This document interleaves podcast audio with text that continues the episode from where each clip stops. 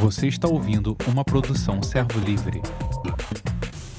Hoje a gente não vai falar de tudo que você estranha, mas a gente vai falar das coisas mais importantes, né? daquilo que de fato é mais importante. Porque quando Deus se move e começa a fazer as coisas que Ele está fazendo no nosso meio, Satanás também ele ataca. Ele tenta atrapalhar, tenta confundir, ele tenta semear alguma coisa da parte dele. Eu vou deixar registrado uma coisa importante aqui.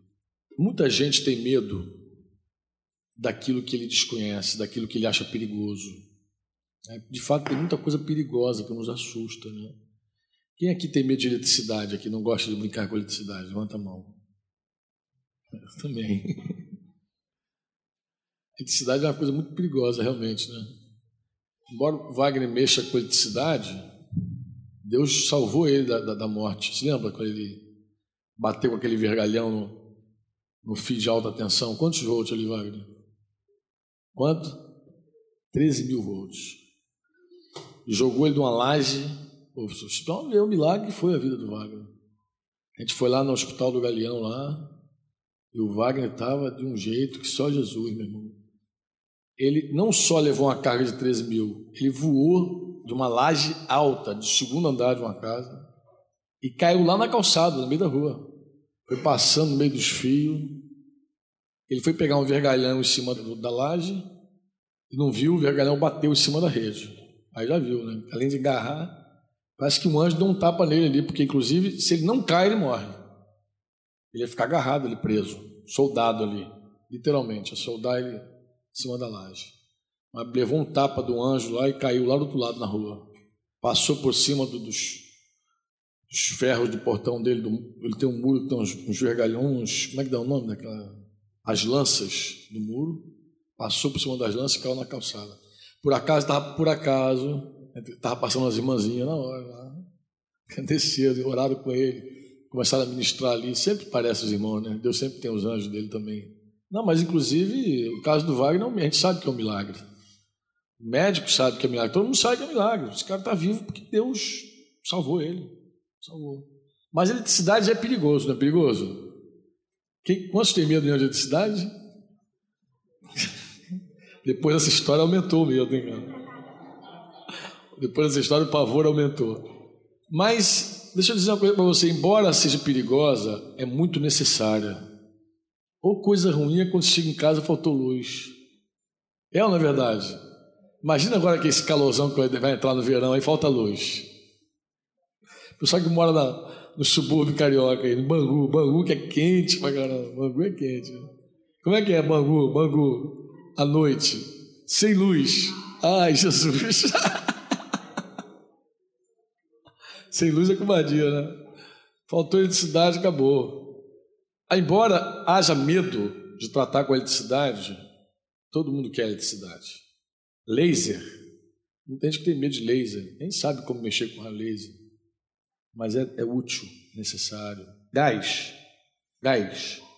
Como é que é o gás? Tem gente que tem, só sentiu o cheirinho dá medo. Ih, tá vazando gás. Para tudo quando o gás vaza.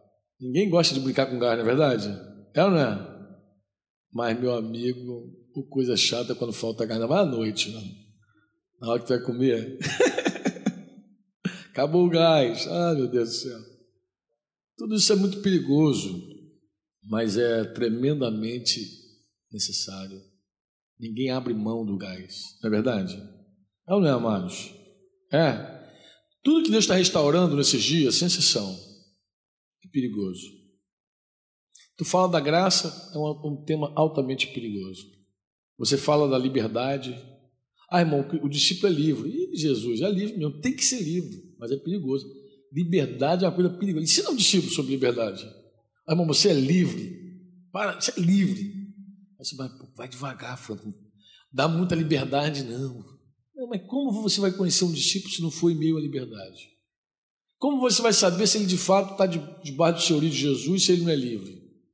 Se você coloca ele debaixo de uma gaiola, dentro de uma gaiola, joga julgo em cima dele, como é que ele vai que vai saber que ele está de, de fato debaixo dos princípios de Deus, se ele não é livre?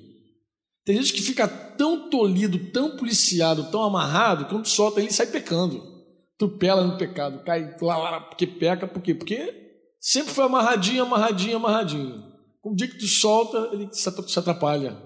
Eu, eu lembro de algumas irmãs, desculpa as irmãs aí, as irmãs mais pentecostais, naquele jugo de roupa, aquela tradição todo dia que falou que era livre, meu irmão, depois teve que dizer, irmã, menos, por favor, menos, menos.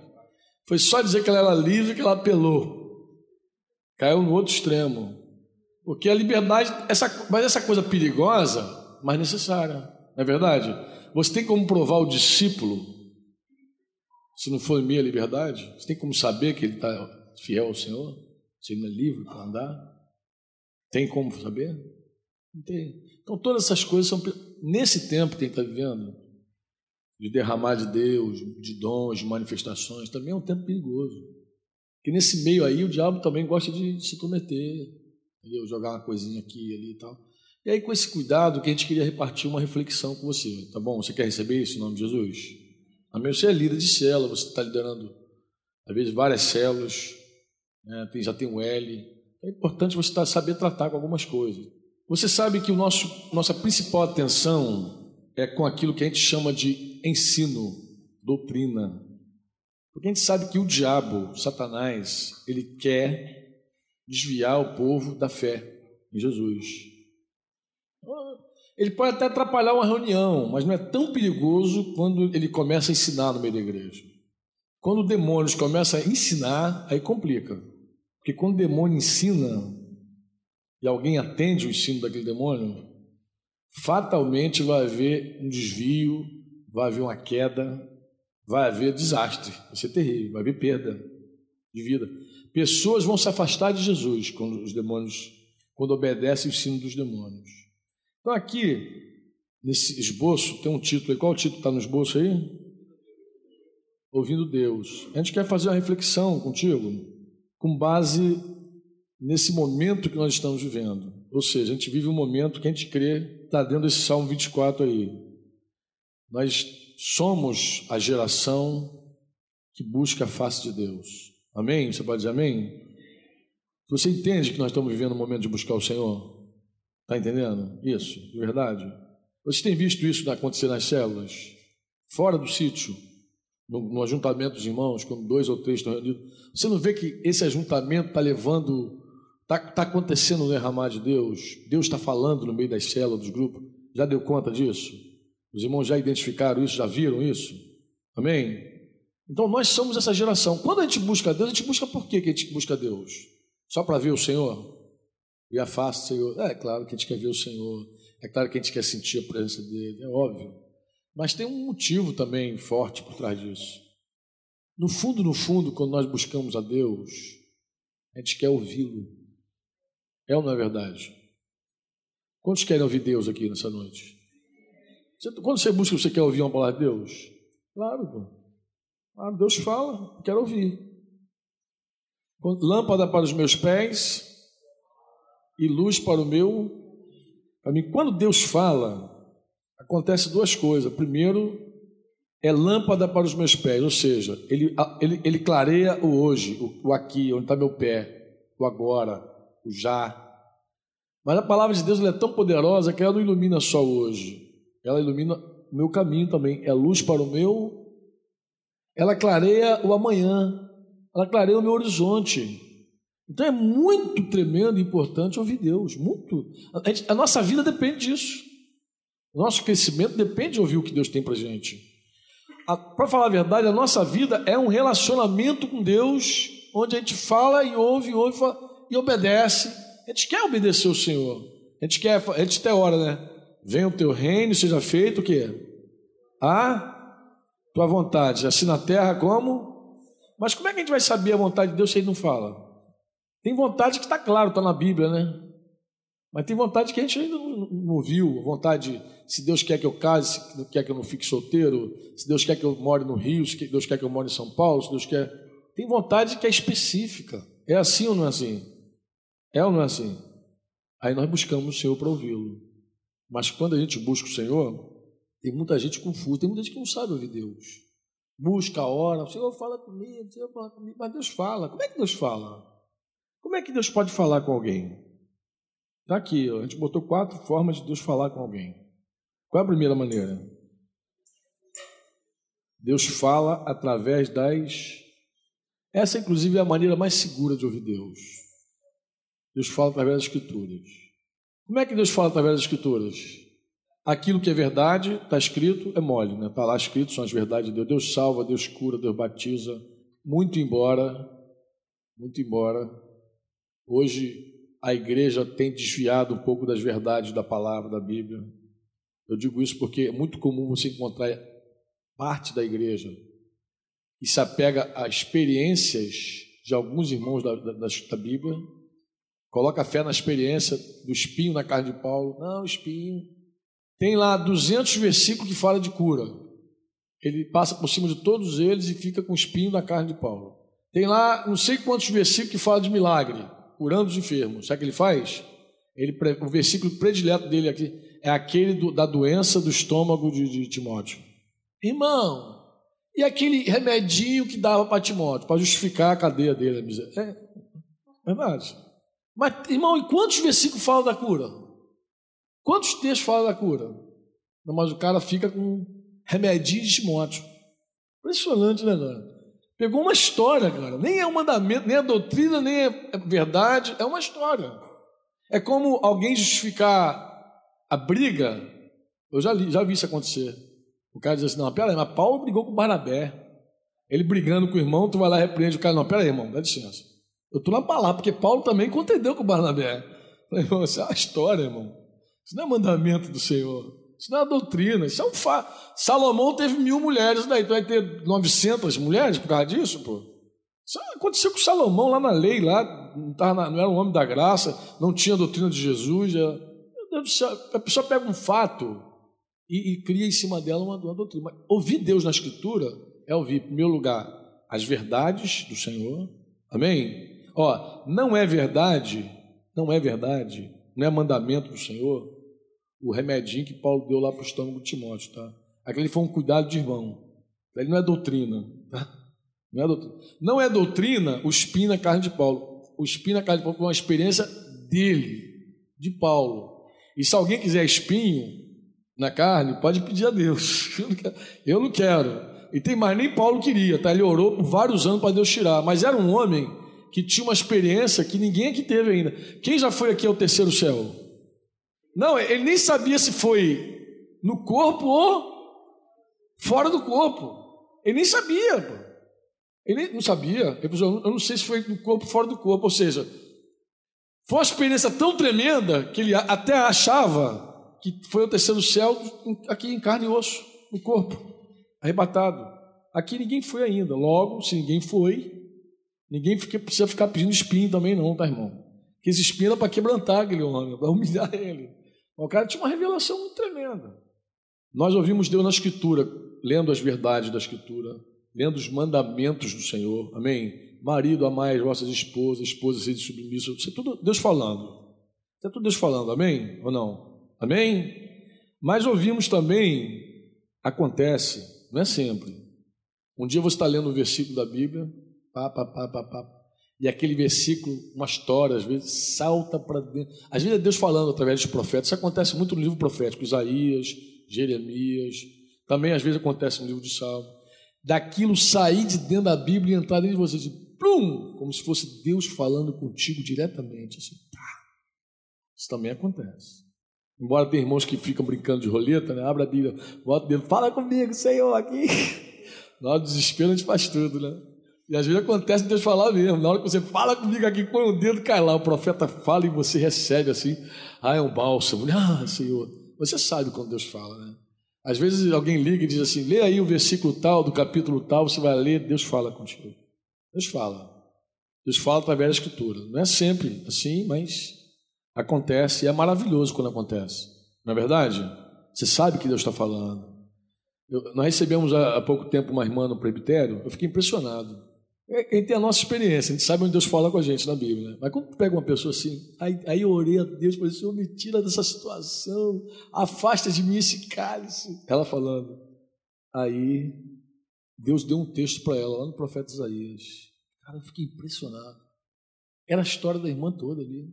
E Deus falando com ela: Eu vou afastar de você esse cálice, da aflição de você. E nunca mais o ímpio entrará em ti. Esse ímpio entrará em ti, Deus está falando de Jerusalém. Olha só, o contexto do livro de Isaías é outra coisa.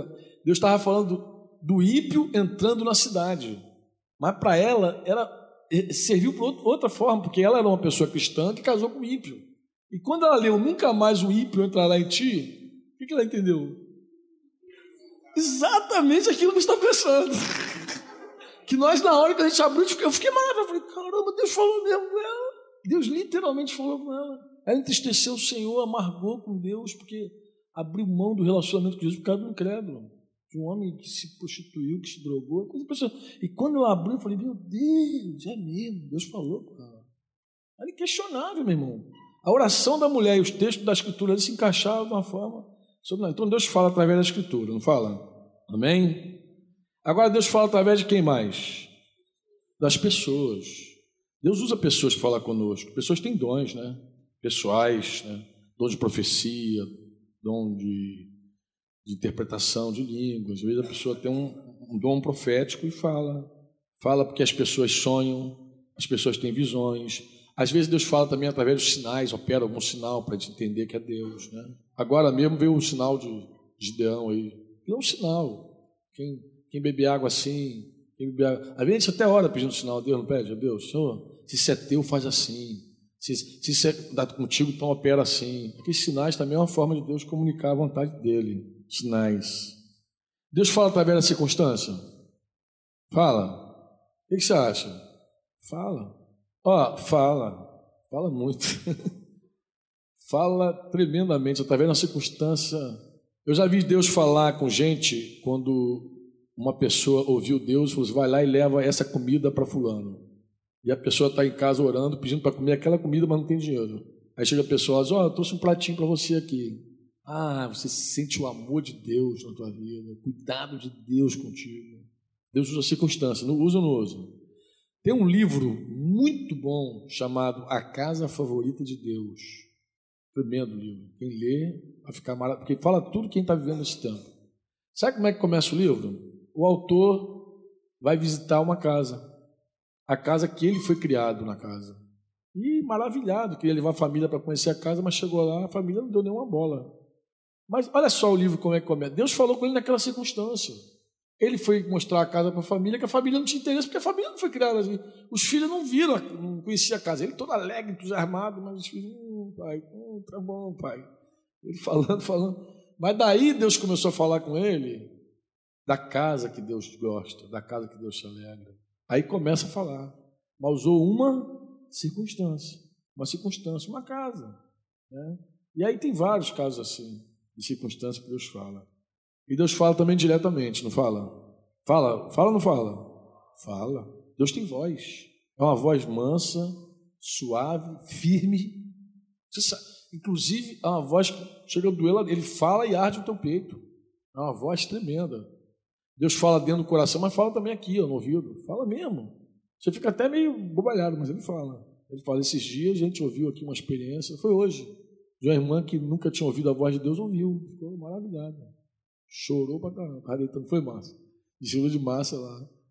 Ouviu a voz do Senhor falando com ela. Minha filha, vem para cá, levanta. Primeiro falou, levanta. Daí era para levantar. Levanta-te. Quero falar contigo. Levou a irmã lá para a sala e começou a falar com ela. Deus fala diretamente, não fala? Bem, aqui tem um outro título. Qual é? Quando julgamos que Deus falou ao nosso coração, nós devemos ter o cuidado de testificar se de fato ouvimos o que o Senhor ou melhor, ouvimos o Senhor, a gente tem que ter clareza se Deus realmente falou conosco. Parece simples, né? Quando a gente está falando que Deus falou, mas quando a gente ouve ou a gente julga que ouve, a gente tem que ter cuidado. Por que a gente tem que ter cuidado? A pergunta aqui é por que esse cuidado? Por que esse cuidado? A resposta está aqui também. Primeiro, vocês querem ler para mim esses textos aí? Mateus 24, 24, 1 Timóteo 4, 1, Apocalipse 16, 14 primeiro lugar, o cuidado que a gente tem que ter quando alguém diz ouvir Deus é por causa das profecias bíblicas. Existem profecias na Bíblia que nos alertam que nós devemos ter cuidado com as vozes que a gente escuta, com os ensinos que a gente ouve, com as profecias, com sonhos, visões. A gente tem que ter cuidado. O que, que Deus diz Mateus 24, 24? Porque surgirão falsos cristos, cristos, falsos profetas, farão tão grandes sinais e prodígios que, se possível fora, enganaria até os. Jesus está falando que nos últimos dias vão surgir falsos profetas, falsos cristos, e farão sinais, prodígios, e, se possível for, engana até os escolhidos. Amém? É um alerta para nós ou não é? O que, que diz 1 Timóteo, capítulo 4, verso 1? O Espírito expressamente diz o quê?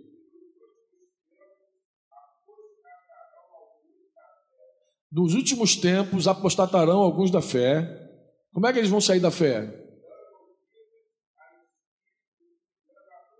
Dando ouvidos a espíritos enganadores e a doutrina de demônios. Olha aqui, Paulo está tá profetizando. O Espírito Santo garantia a ele que nos últimos dias muita gente ia se desviar da fé, porque ia dar ouvido o quê? A ensino doutrina de demônio, de espírito enganador. Então as profecias, pá, pá, pá, pá, o que, que diz Apocalipse 16, 14? Então são espíritos de demônios que fazem sinais. Então tem espírito de demônio também nos últimos dias, nesses dias que a gente está vivendo aí, que também farão sinais. Você pode dizer amém? Essa palavra é verdadeira ou não? Então, por causa das profecias, nós devemos ter cuidado, não é verdade? Mas não só por causa da profecia, por causa das verdades bíblicas também. O que, que diz 2 Coríntios 11, 14? Ah, não é maravilha. Porque o próprio diabo, o próprio Satanás se transfigura em quê? Anjo de luz. Pô. Isso aqui é uma verdade bíblica. Paulo está falando, não é uma profecia, é uma verdade. Ó, o diabo se transfigura em anjo de luz. Existe uma seita hoje, a seita chamada mormonismo, mormonismo, mormon, os mormons. Você conhece como mormon. Os mormons nasceram por causa de uma visão de um anjo. O Smith diz que viu um anjo, falou com ele, e aí tá essa bagunça aí toda aí. Ele era um cara que buscava Deus, que orava e tudo mais. Um dia um anjo apareceu para ele, então tá, tá, tá, mandou nele, ele creu. E começou a heresia. Deixa eu só te dar um exemplo. Esse eu estava ouvindo uma mensagem, numa fita de vídeo, de um profeta, um homem de Deus, um homem de Deus. Eu nem vou dizer o nome dele, porque eu sei que ele é um homem de Deus. Ele falou o seguinte: Olha que linha fina. Ele falou o seguinte: meu amigo, tem coisa que o anjo tem que aparecer mais de uma vez mesmo para nos convencer. Aí fiz a seguinte pergunta para a plateia: Quantas vezes você precisaria ver um anjo dizer para você casar com a prostituta? Perguntou o rapaz. Quantas vezes? Porque o profeta Osés casou com a prostituta, Deus falou com ele, casa com a prostituta, ele casou. E o profeta mandou essa pergunta: Quantas vezes seria necessário um anjo dizer casa com a prostituta? Quantas vezes seria necessário para você ouvir um anjo do Senhor dizer casa com a prostituta? Quantas vezes? Vem para mim, ele vai aparecer uma vez só, vou repreender ele, vou mandar ele embora. Nunca mais vai aparecer. Porque esse anjo não é de Deus. A palavra diz expressamente assim: ó, não vos coloqueis em julgo desigual com os incrédulos. O que, que um anjo vai fazer na minha cama dizendo?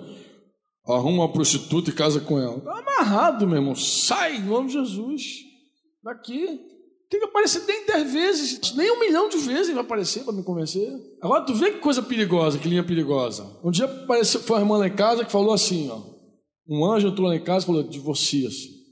Falei, se esse anjo entrar aqui, eu amarro ele, ia é amarrado aqui. De... Eu não sei o que a palavra diz. Não, irmãos, quando a pessoa entra no campo profético da coisa, místico, ele já começa a se empolgar, viu? Não, aí o anjo fala, o anjo é um anjo, né? O anjo é um anjo. Eu perguntei ao assim, quantas vezes um anjo precisaria falar contigo para você casar com um menino de programa lá?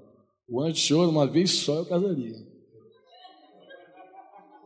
Falei, então tu pega aquele texto de Paulo aos Coríntios e rasga ele. Rasga o jugo desigual e rasga outro que diz assim, ó, ainda que desça um anjo do céu que pregue outro evangelho que não seja esse, que seja anátema. Fora!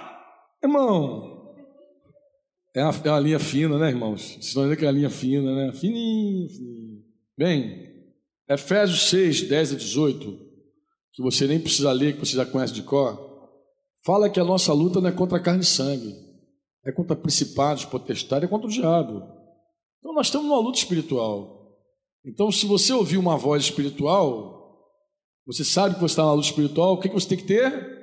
atenção, cuidado. Opa, será que é Deus mesmo? Deus está falando? Que ensino é esse? Que orientação é essa? Porque normalmente o demônio dá orientação. O demônio gosta de dar orientação. É muito comum, muito comum, irmão dizer assim: Deus me falou que eu casei com mulher errada. Casei na carne. Não é essa minha mulher. Eu deveria ter casado com a irmãzinha tal. Que ela era varou de Deus para minha vida, não era essa. É comum também irmãs dizerem a mesma coisa. Acho que as irmãs até falam mais do que os homens, porque ouvem mais profecia que os homens. Nada pessoal, já ouvi mais mulher do que homem dizer isso. Irmão, esse casamento meu não é de Deus. Mas, irmão, não é de Deus não? Por que esse cuidado? Por causa dos fatos bíblicos. Que fatos bíblicos nos chamam a atenção? Gênesis 3, que fala da queda do homem. A nossa história começa porque uma mulher deu ouvido a um espírito que se camuflou de serpente. Inclusive, ele não apareceu, Satanás não apareceu para ela assim. A Bíblia diz que ela foi enganada literalmente, enganada. Ela foi enganada. Por que ela foi enganada? Porque ele se meteu dentro de um, de, uma, de um animal. E falou com ela como aquele animal ali. Foi, alguém falou que foi a primeira é, sessão espírita que acontece na Bíblia. Ele literalmente incorporou no animal. E ali começa a conversar com Eva. Começou a dar uma orientação para ela. Não, pá, não é bem assim, não, pá, tá, mas ele enganou e foi. Então, os fatos bíblicos diz que a gente tem que ter todo o cuidado. Você se lembra daquele censo, 2 Samuel 24, 1 e 1 Crônica 21, 1? A gente botou os dois textos porque eles parecem que são contraditórios. O primeiro fala que Deus incitou Davi a fazer o censo. Samuel, o profeta, falando. O segundo, o cronista, dizendo: o diabo incitou Davi a fazer o censo. Bem, eu tenho um juízo sobre isso. Eu creio que foi Deus que estava irado realmente com, a, com Davi e liberou o diabo para tumultuar a vida dele. Vai lá, tá bom, Satanás, enrola ele lá. Aí o diabo chegou lá em Davi e deu uma instrução para ele. Qual foi a instrução? Tu acha que Davi fez aquele censo crendo que era o diabo que estava instruindo ele? Ele achava que era quem? Deus, pô. Óbvio que ele pensava que era Deus. Era um homem de Deus. A gente acabou de falar agora, um homem segundo o coração de Deus. Ele fez aquele censo, aquela instrução maligna. Ele fez porque ele julgava, ele cria que era Deus. Mas na verdade, o coração dele estava erradinho, forinho, altivo, e Deus consentiu que aquele demônio, aquele diabo lá falasse com ele, iludisse e enganasse. Então existem fatos na Bíblia que nos fazem ter cautela. O próprio Satanás tentou Jesus Mateus 4, Lucas 4, usando a escritura, inclusive. Se tu és filho de Deus, atira-te daí, porque está escrito: aos teus anjos dará hora teu respeito. Usou o salmo, que salmo é esse? 91. Aquele salmo que fica atrás da porta dos irmãos, para espantar o diabo. salmo, o salmo que, usa, que o pessoal usa para espantar demônio, os crentes usam muito isso, sabe disso, né? Mas, irmão, por que, que o, o salmo é bonito? Mas muita gente usa o salmo com com a finalidade de santificar, expulsar o demônio. Satanás usa, se não me engano, o verso 12 ou 13. Aos teus anjos dará hora, teu respeito, para que dão. Ele usa para tentar. Então ele conhece bem a escritura. Amém? E por último, por que esse cuidado? Por causa dos mandamentos da Bíblia. Quais são os que mandamentos são esses? Tiago 4, 7, você conhece de? Não conhece? Resistiu o diabo e ele fugirá de vós. Deixa eu dizer uma coisa para você, olha. Diga comigo assim: com a carne eu fujo, com o diabo eu resisto. Não luta contra a carne, não, filhão. A Bíblia é clara: foge das paixões da tua mocidade. 2 Timóteo 2,22, Paulo diz ah, foge das paixões da tua mocidade, cai fora. José é um bom exemplo disso. Quando a coisa ficou feia, o que ele fez? Correu. Correu. Não estou falando isso porque tem irmãozinho que quer lutar com a carne. Ah, irmão, vou deixar ela chegar perto que eu vou mostrar que mostrar que o seu é comigo. Foge, sai fora, sai que sai que ela vai te, te detonar. Luta contra a carne não, irmão. Vai lá e lava o rosto mesmo.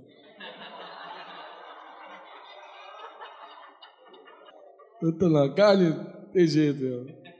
Mas contra o diabo, a palavra diz assim: resistia ao diabo e ele. Agora, 1 João 4,1 tem uma instrução muito interessante. Alguém pode ler? Que aí é mandamento. É, e esse mandamento fortalece o nosso cuidado. Que mandamento é esse que está aí? Não des crédito a qualquer espírito. Primeiro, não, ó, primeiro mandamento: não des crédito a qualquer espírito. Qual o segundo mandamento? Provai o espírito para ver se ele procede de Deus. Porque muitos falsos profetas têm saído pelo mundo afora. Quantos mandamentos tem nesse versículo aí? Dois. Qual o primeiro? Não des crédito a qualquer. Qual o segundo mandamento? Provai para saber se o Espírito é de Deus. Então nós temos aqui pelo menos quatro motivos para ter cuidado quando você diz assim, ouvi Deus. Qual o primeiro motivo? As profecias dizem que nos últimos dias haverão espíritos enganadores.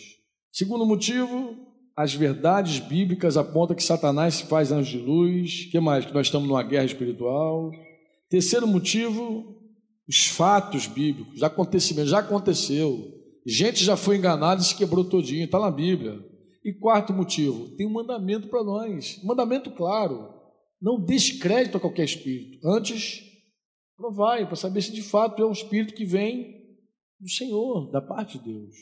Aí fica a última pergunta. Qual a última pergunta? Como provar o espírito?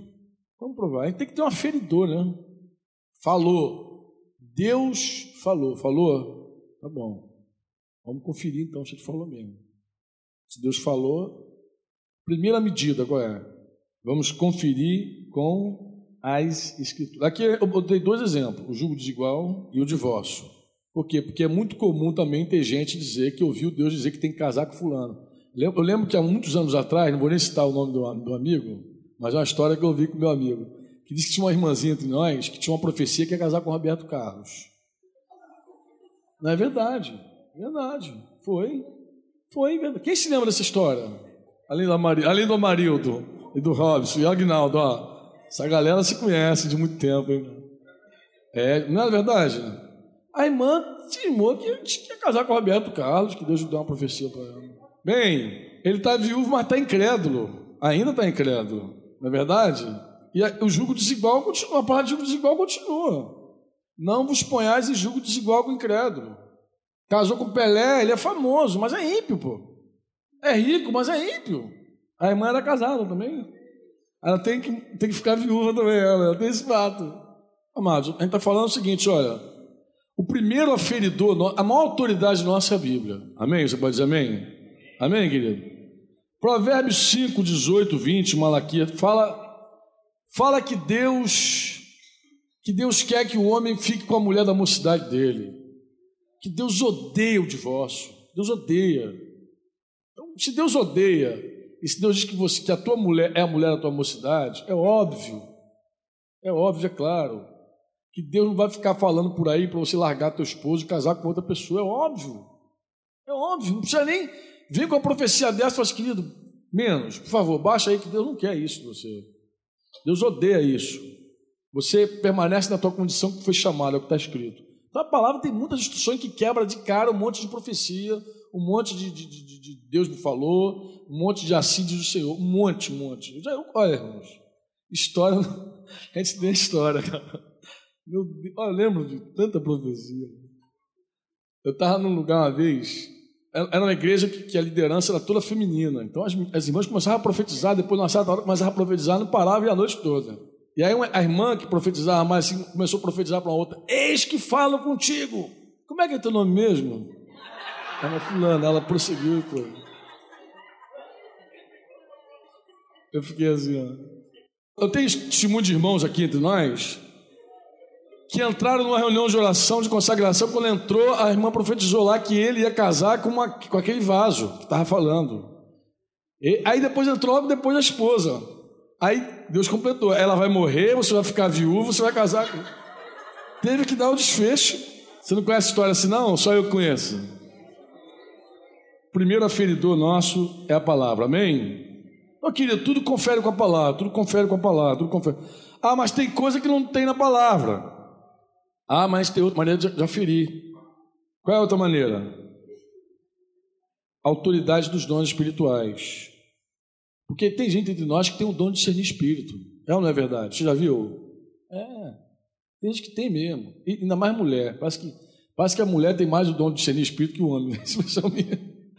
Adiciona, adiciona a sensibilidade dela. Eu acho que Deus dá o dom de discernir espírito, que adiciona a sensibilidade. É verdade. Eu costumo temer muito quando a irmã diz assim: hum, não senti firmeza. Eu fico, ai, Jesus. É difícil uma mulher se enganar. Uma mulher de Deus é difícil ela se enganar. Quando ela vê um negócio assim, ela sente aquela coisa assim. Cara, eu já entrei em cada furada de não ouvir minha esposa, cara. A última furada que eu entrei foi aquela carta que eu fiquei disciplinado por causa delas, lembra? Denis falou, Franco, tu vai assinar essa carta? Eu, não, Denis, tranquilo, fica não, Deus. Falou, ela me, me, me confrontou. Franco, tu não faz isso, o que, que tu vai fazer? Cara? Não, tá tranquilo, é só um negócio aqui. Mas é, mano. Às vezes tem gente que tem um dom. É um dom. A gente conhece os irmãos que têm dom, conhece ou não conhece? No meio da igreja sempre tem aqueles irmãos que tem que mudar um alerta, tu sabe que é perigoso. Não fica com o pezinho atrás, assim, hum, fica. Não é espírito suspeita, não. Não é suspeita. Tem gente que suspeita de tudo. Eu estou falando que tem gente que não tem, tem discernimento mesmo. Olha assim, esse negócio não é sério, não. Pode ser ter lá adiante, vai dar zebra. Outra forma de, de, de a gente aferir, de a gente conferir se aquilo vem de Deus. Colossenses 3,15 diz o quê? Que a paz seja árbitro, juiz nos vossos corações. Meu irmão, tu quer saber se é uma coisa de Deus? Vai lá, sujeita para o teu discipulador, ele não tem paz. Tu fala com teu marido, ele não tem paz. Fala com teu filho, ninguém tem paz, só você com paz, alguma coisa está errada. Verdade. Verdade. Estão rindo, mas é verdade. Tem gente que conta para cinco pessoas ninguém tem paz, só ele. Estou cheio de paz, mas a, a, Bíblia não diz que tem que ter paz no teu coração, diz que é paz nos vossos corações, é plural. É vossos. Não é no teu coração, é nos vossos corações. Você pode dizer amém? Então faltou paz, irmão, é furada. Pode sair que é furada, pode sair fora. Isso não é Deus. Não é orientação de Deus. Ó, presta atenção. Principalmente quando a orientação for contraia uma grande dívida. Deus é contigo, pode ir, varão. Cuidado, cuidado. Cuidado com a grande dívida. Cuidado, tem que ter muito, muita testificação para você se meter num negócio desse. Tem gente que contratou. Lembra o evento que alugaram o Maracanãzinho, Magão? O cara faliu e tudo, o empresário faliu. Comprou uma briga, um monte de pastor falando, vai que é de Deus, varão. Ele foi, entrou na briga, depois foi um fracasso o evento, fracassou o evento do cara, e o cara faliu, faliu, faliu. O empresário faliu porque ouviu coisa que não era de Deus. Pô. Se meteu com uma mega dívida, se quebrou todo. Tem que ter cuidado, tem coisa que tem que ter cuidado. Outra coisa também tem que ver. Larga tudo e vem comigo. Pô, são decisões fortes. Pô. Eu vi um, um pastor que pediu cobertura, a gente agora, de Guarapari, se não é aquele pastor de Guarapari que teve aqui com a esposa? Esse rapaz perdeu, inclusive, um, um filhinho lá, com 12 anos de idade. Está quebrantada a família. Cidinho conhece a história dele, né? Assim. Você lembra quanto tempo o pastor deu para ele tomar a decisão para largar tudo e vir com ele? Foi uma hora? Uma hora? Falou, o pastor falou assim: tu tem uma hora para tu largar teu emprego e cair aqui dentro, porque essa obra é de Deus. E o cara, em uma hora, decidiu. Depois ele falou que em 10 minutos o cara dispensou ele. Verdade. Não se toma decisão assim, uma hora, que isso, amado? É uma decisão tão séria, pô. Vai largar o teu emprego, viver da obra, é negócio tão tu vai tomar uma decisão em uma hora, sim, em uma hora. Tem que ter clareza que Deus está falando, que é uma orientação mesmo de Deus. Viagem, já vi a pessoa sair de uma cidade para outra julgando que é de Deus. Não, tem que ir, porque Deus está falando, vai, vai para aquela cidade, chega lá, é uma prova só. Esse pastor perdeu um filho de 12 anos um filho. Sabe o que ele falou comigo? Quando eu estava indo, indo, já no caminho, caminhão de mudança, tudo, me ligaram dizendo assim: olha, a casa que você alugou, a mulher. Ele já tinha pago dois meses ou três meses de aluguel. A mulher cancelou o contrato na maior. ou seja, ele já estava indo para uma cidade que ele não ia ter casa onde morar. Na ponte de Niterói, tudo dando errado. Ele indo. Tudo dando errado. Ele indo. Querido, não é assim, não. Tem que ter clareza, tem que ter orientação do, Espírito Santo. Saber realmente que é do Senhor. Amém? E por último, um outro aferidor também são os conselhos das autoridades. Provérbios 11, 14 diz o quê? Você tem conselheiros na tua vida, com certeza. Né? O que, que diz aí? Um governo onde faltam homens sábios destrói a nação, é isso? Mas havendo o quê? Se há conselheiros prudentes, o povo vive em segurança. O que diz Provérbios 15, 22? Então, ó, quando não há conselhos, projetos se frustram. Mas na multidão de conselheiros se estabelece. Esse conselheiro não é qualquer conselheiro, não, tá, amado? Fala, quando fala de conselheiro, fala de gente que, sabe, gente que tem experiência com Deus, gente que já caminhou com Deus, gente sábia. É bom os discípulos constituir alguns conselheiros, homens de Deus, mulheres de Deus, gente que a gente sabe que tem vida com Deus. Esses são os nossos conselheiros. Qual é o outro texto aí? Provérbio 24, o que, que diz Provérbio 24, 6? A vitória está na multidão de conselheiros. Aí fala de guerra, fala de uma nação, fala de projetos, fala até de guerra. A vitória está quando há conselho. Amém? Então Deus falou. Por que quem está falando isso, amado? Porque numa hora dessa que a gente está vivendo, aparece um monte de gente com visão, sonho, que a gente sabe que é de Deus. Tem muita coisa que é Deus que está falando mesmo. E tu quer ver quando é Deus? Não fala com um só, fala com dois, três. As visões são quase vários irmãos tendo a mesma visão, vários irmãos tendo. Aqui na, na última reunião, Ana Rita, esposa de Modeste, que entrou e teve a visão de uma asa delta. Ela viu uma asa delta do baixinho, depois viu uma asa delta lá no alto. Se ela tivesse contado aquela visão, aquele testemunho do, do, do, do Piquito ia ser detonante, não ia?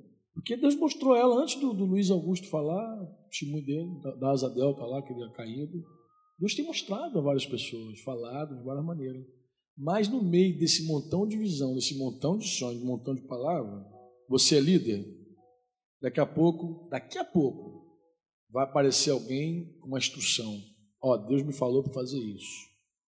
Opa, Deus falou. Vamos ver se tem coerência com a palavra. Vamos ver se tem coerência aqui. Vamos ver se tem paz. Vamos ouvir os conselheiros. Amém? Vamos ver aquelas pessoas que a gente sabe que tem um dom profético. Porque no meio dessas visões, desses sonhos, pode ter certeza. Pode ter certeza, não estou exagerando, não. Sempre tem um demôniozinho para infiltrar numa reunião, numa célula lá mais distante, não sei onde. É isso que eu falo contigo, meu servo. Aí manda a palavra. Carmônio, carne também, porque na hora que Deus está movendo a glória, muita gente quer tocar na glória de Deus. Não, Deus está usando todo mundo, vai me usar também, meu irmão. Nem que seja na marra. Conta sonho que não torce os sonhos, torce as visões, aumenta, muda, para dar um acabamento melhor, para dar aquele discernimento que você gostaria que fosse. Então, nessa hora é hora de provar principalmente quando esses sonhos, essas visões, essas profecias trazem orientação, decisões para a vida da pessoa. Decisões. Trazem doutrinas, ensinos. Perguntar a você de novo: quantas vezes um anjo tem que aparecer para você? Para dizer para você casar com um menino de programa? Quantas vezes? Se aparecer, tu amarra o bicho. Está contra a palavra? Nem considera, mano. Está contra a palavra. Que, que coisa estranha é essa? Se um anjo descer do céu e pregar outro evangelho, pô, tá fora, diz, não, não quero isso não. Porque se a gente não estiver atento à palavra de Deus, a gente vai se perder, amados, a gente vai se perder. Ó, vários grupos já se perderam quando receberam essa onda de Deus, de avivamento, e não souberam andar na palavra. Não souberam ali, ó, conferindo com a palavra, conferindo, conferindo, sabe, ó. Aquela conferência sempre, olha, não, o que, diz o Senhor? O que, diz a palavra? A palavra diz isso. Ó, um, num dado momento vem uma instrução que não bate com a palavra, fora. Isso Deus não, não quer assim. Deus não fala dessa maneira. Deus não move assim. Você pode dizer amém? Recebe essa palavra no teu coração? Em nome de Jesus. Você pode reproduzir isso nos teus relacionamentos? Pode. Dizer, irmão, para ter cautela. Ó, oh, isso, com isso a gente não quer dizer que a gente não quer ouvir Deus, que a gente não quer ouvir as visões. A gente quer ouvir as visões, a gente quer ouvir Deus, a gente quer mais o Senhor. A gente quer mais Deus, amém? Mas a gente quer ter cuidado para que a gente não perca aquilo que Deus está dando. Para que a gente não se desvie. Porque daqui a pouco vai ter irmão dizendo assim: já ouvi agora há pouco. Um pastor que eu considero a. Não, que eu fiquei doente porque foi uma cumba que fizeram para mim. Foi amado. Não, foram três velas, uma preta, uma Cláudia é testemunha. Uma preta, uma amarela uma vermelha. Amarela era infecção, vermelha era do sangue, preta era para a morte. Quase que eu fui falando na boa. Falei, ó, Deus me deu um salmo falando sobre tramas ocultas. O diabo tramou ocultamente contra mim. E sabe qual é o texto que ele usou? De Balaão. Que Balaão tramou ocultamente. O homem, o homem de Deus, irmão. Eu estou falando, é o homem de Deus. O diabo tramou ocultamente contra mim. Falei, ah, eu não aguentei. Falei, amado, e a palavra que diz que contra a nossa vida não vale encantamento, não vale feitiço, sobre nós está a glória de Deus. Onde é que fica essa palavra? O próprio Balaão, o próprio texto que ele usou, fechava a questão, abençoou. E tem mais: toda aquela obra maligna lá, Moisés nem tomou conhecimento. O povo de Israel nem tomou conhecimento. Deus frustrou o plano do inimigo assim, ó. Acabou em dois minutos, destruiu tudo e nem tomou conhecimento. Agora Israel caiu depois? Caiu, por quê? Porque Balaão ensinou Balaque a lançar tropeço lá. Ó. Aqui tem umas mulheres bonitas beça. Leva essas mulheres para lá que eles vão. Ó, aí Deus, ó, acerta eles. Assim. Quem acerta conosco é Deus. A mão que trata conosco, qual é a mão que trata conosco? É a mão do Senhor. Você pode dizer amém? Você pode dizer amém? Então, feitiço, macumba. Se o crente começar a andar com medo de macumba, e o diabo precisa de macumba para odiar a gente? Precisa? Satanás precisa de vela preta, vermelha, galinha para querer odiar, para querer destruir, se ele pudesse, ele nos mataria agora. Mas sobre nós está o sangue de Jesus. Meu Deus do céu. O dia que a macumba tiver força contra o sangue de Jesus, ele está mal, pô. Que o diabo está com força, então, pô. Ruge como leão, mas ele não é leão. Quem é o leão? Jesus, leão da tribo de. Mas, irmãos, mais um pouquinho, se a gente não ficar nessa palavra, lendo, buscando, meditando. Mais algumas experiências que a gente começa a deixar a palavra de lado, ficando com a experiência, deixando a palavra, ficando com a experiência, deixando a palavra, ficando com a experiência. Então, para não perder o que Deus está nos dando, não abandone a palavra. Amém? Não abandone aquilo que a palavra está dando, aquilo que a palavra instrui. Não, não queremos perder nada. Você quer perder? Tu quer, quer que o mover de Deus continue sobre nós? Quer? Quer? Mas quer, quer que, que nada te perca? Quer, quer continuar seguindo? Amém? Então, atenta essa palavra, recebe ela no teu coração, em nome de Jesus. Podemos orar? Podemos orar em cima dessa palavra aí? Aleluia.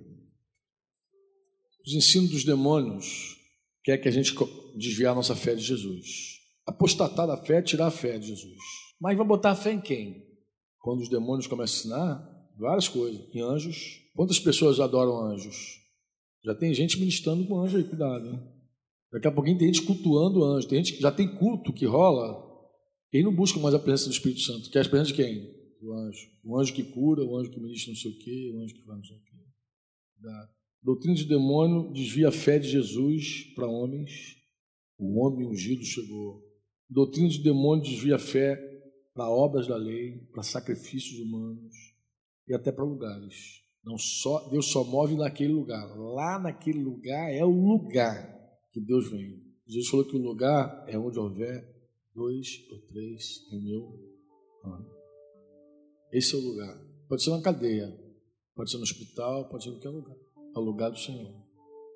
Se deixar demônio falar, a nossa fé sai de Jesus e vai para um negócio desse. Ou é anjo, ou é homem, é lugar, é sacrifício humano.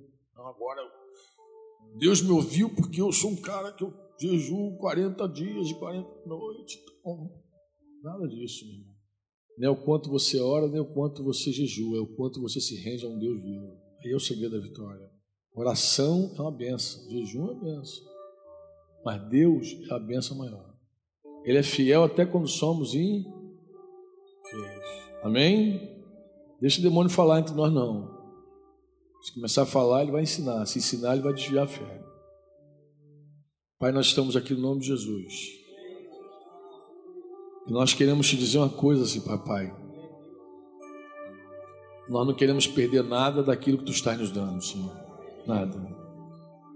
E sobretudo, Pai, não queremos desviar, Senhor, a nossa fé da pessoa de Jesus, Pai. Pai, aconteça o que acontecer, nós queremos estar cada vez mais em Cristo, Pai. Nós queremos ser escondidos em Jesus Cristo, Pai. Nós queremos mergulhar em Jesus, Pai. Pai, livra-nos de qualquer carnalidade, de qualquer extremo. Livra-nos de qualquer ação maligna, Senhor. Livra-nos do maligno. A tua palavra diz: livra-nos do mal, do maligno, Senhor. Só que o diabo não tem acesso entre nós, Senhor. Que os teus filhos tenham compromisso com a tua palavra, Pai. Que os teus filhos busquem a tua palavra, amem a tua palavra, Senhor. Que os teus filhos, Senhor, tenham um compromisso diário com a tua palavra, Pai. Para que a gente não seja confundido, Pai. Pai, nós queremos nos voltar para Ti dia a dia, mais e mais. A Tua liderança nesse lugar, Pai, receba de Ti nessa noite, Pai. No nome do Senhor Jesus Cristo, Pai. Queremos, Senhor, consagrar esses elementos a Ti, Senhor. O pão, o vinho. Pai, que ao comermos desse pão, a tua cura venha sobre nós, Senhor. Tua palavra diz que quando nós comemos indignamente, nós atraímos juízo sobre nós. Diz que a fraqueza, a doença e até morte, Senhor, quando nós não sabemos discernir o teu corpo, Senhor. Mas, Senhor, nós deduzimos que o contrário disso, ou seja, quando alguém come dignamente do pão, ele vai receber bênção, Pai. Ao invés da fraqueza, ele vai ser fortalecido, Pai. Ao invés da doença, ele vai ser curado, Pai. Vai ter saúde. E ao invés da morte, ele vai ter vida, Pai. Nós chamamos agora sobre a igreja, chamamos a tua força chamamos a tua saúde, chamamos a tua vida, Pai. Pai, nós profetizamos no nome de Jesus que ao comermos desse pão e ao bebermos desse vinho, Pai, Pai, que haja no meio da tua igreja força do teu Espírito Santo. Sejamos fortalecidos no teu poder, Senhor. Oramanashi, Marash. Queremos poder, Senhor. Oramanashi que ao comermos desse pão e ao bebermos desse vinho, sejamos, Senhor Deus, curados no corpo, na alma e no espírito. Senhor, que ao comermos desse pão, que ao bebermos desse vinho, sejamos vivificados, Senhor. Que a tua vida, Senhor Jesus, entre nós, Senhor Desperta-nos, Senhor, nessa ceia, Senhor. Desperta-nos com teu pão e com teu, com teu vinho. Desperta-nos, Senhor. Que seja carne e sangue para nós, Senhor. No nome de Jesus. No nome do Senhor Jesus Cristo. Amém, Senhor. Você ouviu uma produção Servo Livre.